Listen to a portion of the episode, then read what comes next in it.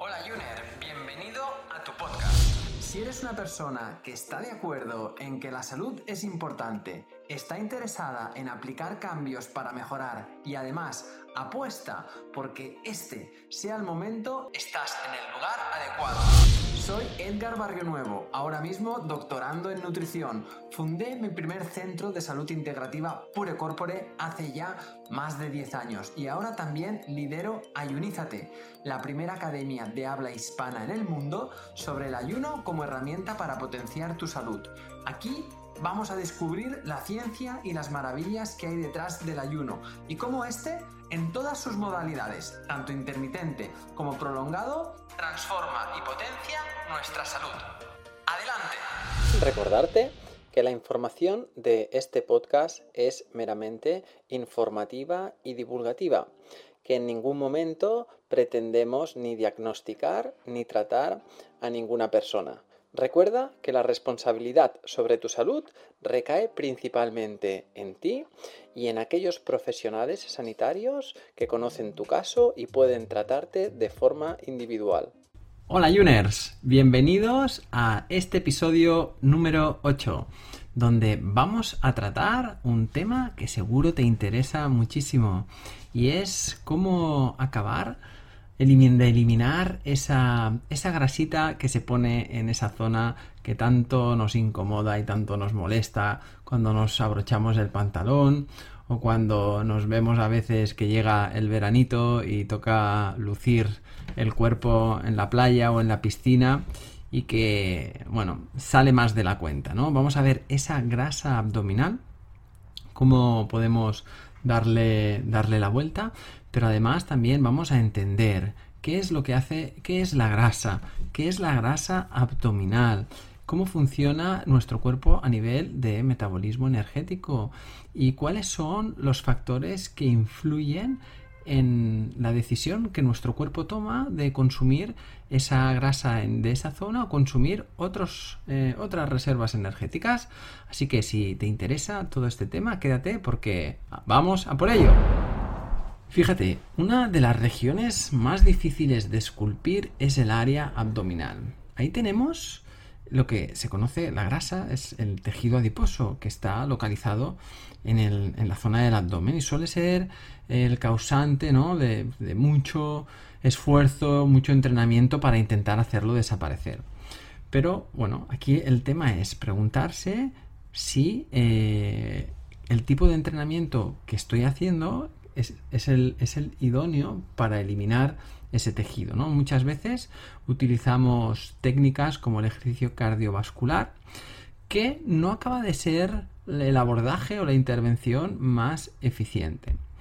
Cuando entrenamos y queremos bajar de peso, lo primero que hacemos es muchísimo cardio, lo cual a ver, lo dicho, no está mal. Todos los ejercicios cardios como pues, eh, correr, la cinta estática, la bicicleta, nos permiten quemar calorías rápidamente, es decir, quemamos calorías en ese momento.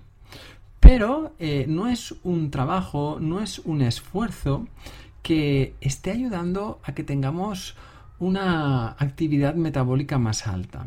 Cuando, por ejemplo, añadimos trabajos de fuerza, pero ya no solo del abdomen, sino trabajos de fuerza de todo el cuerpo.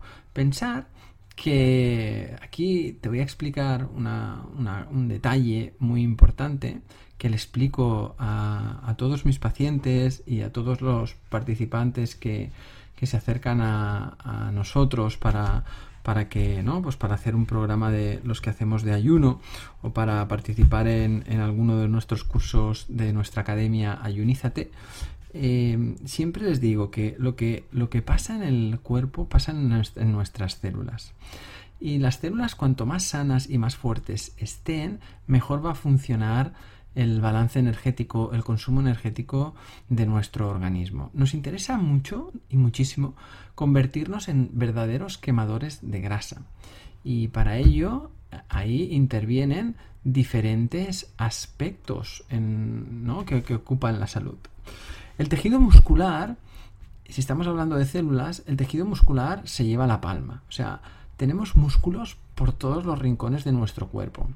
Entonces, si nosotros hacemos un ejercicio cardiovascular como el que os hablaba, cinta, correr, bici y demás, sí que en ese momento, para poder mantener el esfuerzo, el cuerpo va a poner en marcha toda una maquinaria, ¿no? Es como imaginaros, ¿no? El tren, aquellos trenes ¿no? que iban con carbón, ¿no? que, llevaban ahí la caldera en, el, la máquina, en el vagón de máquinas y constantemente hay que echarle ¿no? para que la combustión vaya produciendo energía y el tren se mueva. Pues piensa en tu cuerpo cuando está encima de una bici, cuando está corriendo por la montaña o está nadando, haciendo ejercicio cardiovascular, piensa en tu, en tu cuerpo como eso, pues como una auténtica máquina.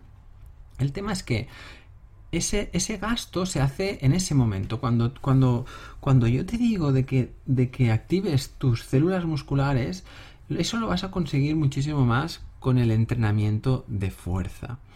Y esto es aplicable a todos los perfiles de población, hombres, mujeres, mayores, más jóvenes, adultos, en estado, la mujer en estado de ciclo menstrual, la mujer en estado de menopausia, en cualquier momento de la edad de la mujer. ¿Por qué?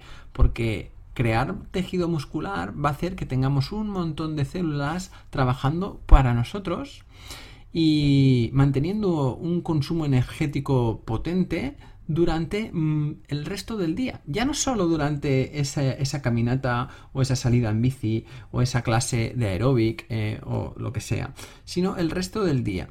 Además, haciendo el tejido muscular más despierto, más activo, más, más sano, eh, hacemos que, que la sensibilidad a la insulina sea mucho mayor. Y esto te interesa muchísimo.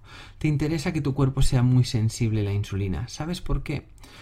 Porque cuando, cuando, tú, eres, eh, cuando tú tienes una sensibilidad baja a la insulina, eso se conoce como resistencia a la insulina, normalmente tu cuerpo tiende a, a seguir produciendo un exceso de insulina, porque como la insulina no está acabando de, hacer su acción, que es controlar el azúcar en nuestra sangre, hace que esto hace eso, que, que, la insulina se vaya quedando más alta en nuestro organismo. ¿Y qué pasa? Que cuando la insulina está alta, estamos en un estado de almacenamiento. Y esto tatúatelo ¿eh? si te interesa saber cómo funciona el metabolismo y la fisiología energética del cuerpo, te lo puedes tatuar, vamos, a fuego, si quieres. Eh, insulina alta, almacenamiento. ¿Vale? O sea, cuando estás en, la insulina alta, se pone en marcha lo que se conoce como lipogénesis. ¿Eh? No te asustes con el nombre. Es génesis significa formación y lipo viene de grasas. Formación de grasas. Cuando la insulina está baja, estás en un estado de lipólisis. Lisis quiere decir destrucción. Lipo, grasa, pues destrucción de la grasa. En la lipólisis estás cuando estás en ayuno, ¿vale? O cuando llevas una dieta que no haces picos altos de glucosa. Porque recuerda, ¿qué es lo que hace subir la insulina? La glucosa, ¿cierto? Pues esto te interesa mucho.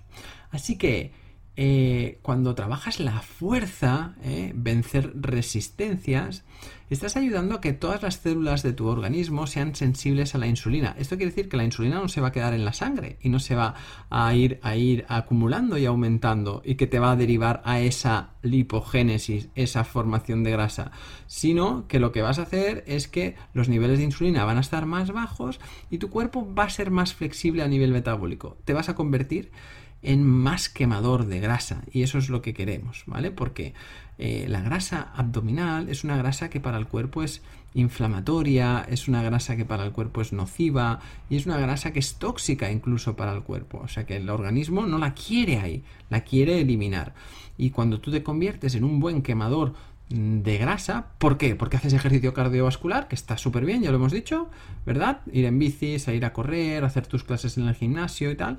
Pero además, como ahora empiezas a hacer ejercicios de fuerza y tus músculos están más fuertes, estás más sensibilizado a la insulina y los niveles de insulina están en tu, en tu organismo. O sea que por ahí te interesa muchísimo. Así que ya sabes que la alimentación y el ejercicio influyen mucho en estos niveles de insulina, porque si comes azúcar, pues la insulina va a estar alta, ¿vale? Y el ejercicio Si haces ejercicio de fuerza, la, la, insulina te va a bajar por un aumento de sensibilidad en las células musculares. Pero además de la alimentación y el ejercicio, ¿qué otros factores influyen en la acumulación de grasa abdominal? Bueno, aquí vamos a ver, porque algunos de los que podemos mencionar, y uno muy potente, es el estrés. Sabemos que la exposición sostenida altos niveles eh, de, de estrés va a producir que nuestro cuerpo produzca otra hormona que se llama cortisol. Esto también lo puede producir la falta de sueño o una hidratación inadecuada. Si hablamos del estrés más en detenimiento, sabemos eso, que el estrés, bueno, ya sabemos que es un viejo conocido.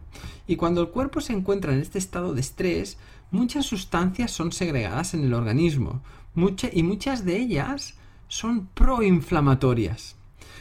¿Qué pasa? Que al final estas sustancias proinflamatorias acaban alterando el metabolismo de las grasas. ¿Por qué?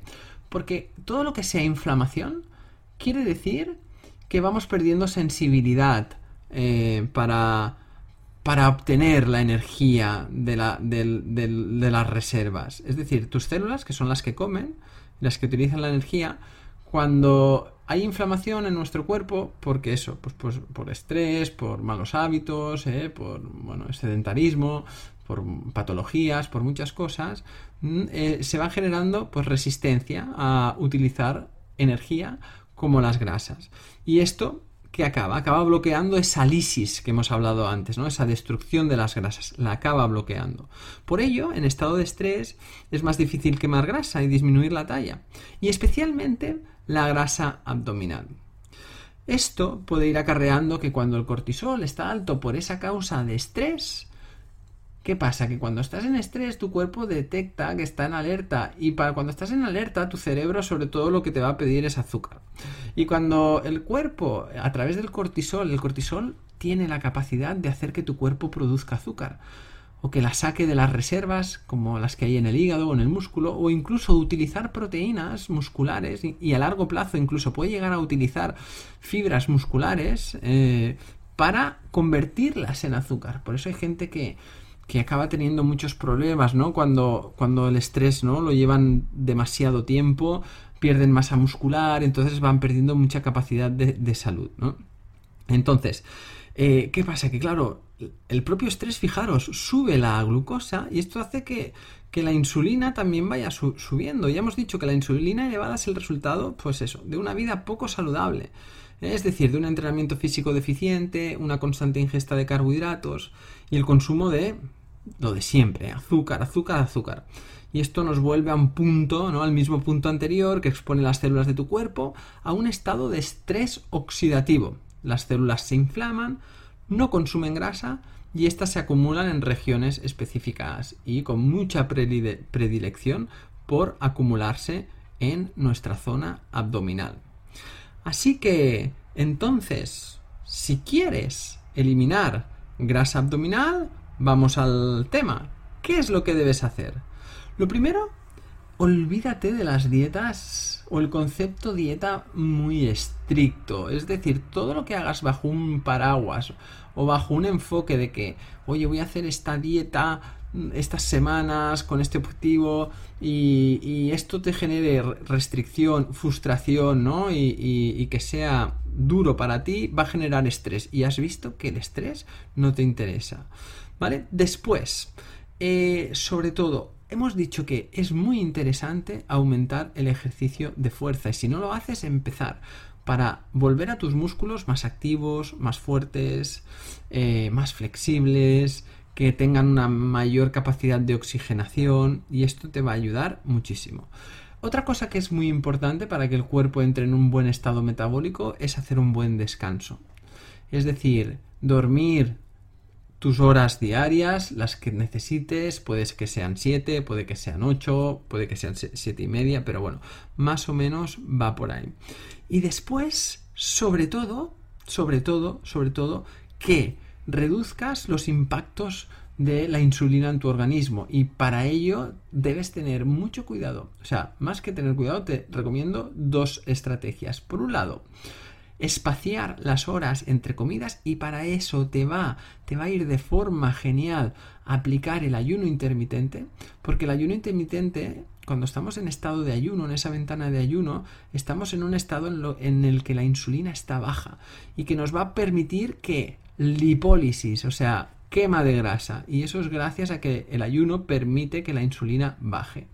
Y después cuando hagas tus ingestas alimentarias, toma alimentos que no tengan cargas glucémicas muy altas, es decir, evita todos los hidratos de carbono refinados, evita el alcohol, evita los refrescos, evita los endulzantes, evita las harinas, evita las, lo, que, lo que sean almidones y también que, que lleven mucha prooxidación, como los fritos, las harinas fritas, los tubérculos fritos, todo eso evítalo, ¿eh? evita los dulces ¿eh? y todo lo que sea la combinación entre ellos. Opta por una alimentación más natural, más saludable, toma alimentos más completos, toma alimentos que sean ricos en agua, en fibra, en vitaminas y minerales, ¿eh? alimentos que tienen mucho volumen pero tienen poquita densidad. ¿eh? Recuerda los vegetales, ¿no? las verduras, las hortalizas, que son alimentos donde tienen mucha agua pero la densidad es baja.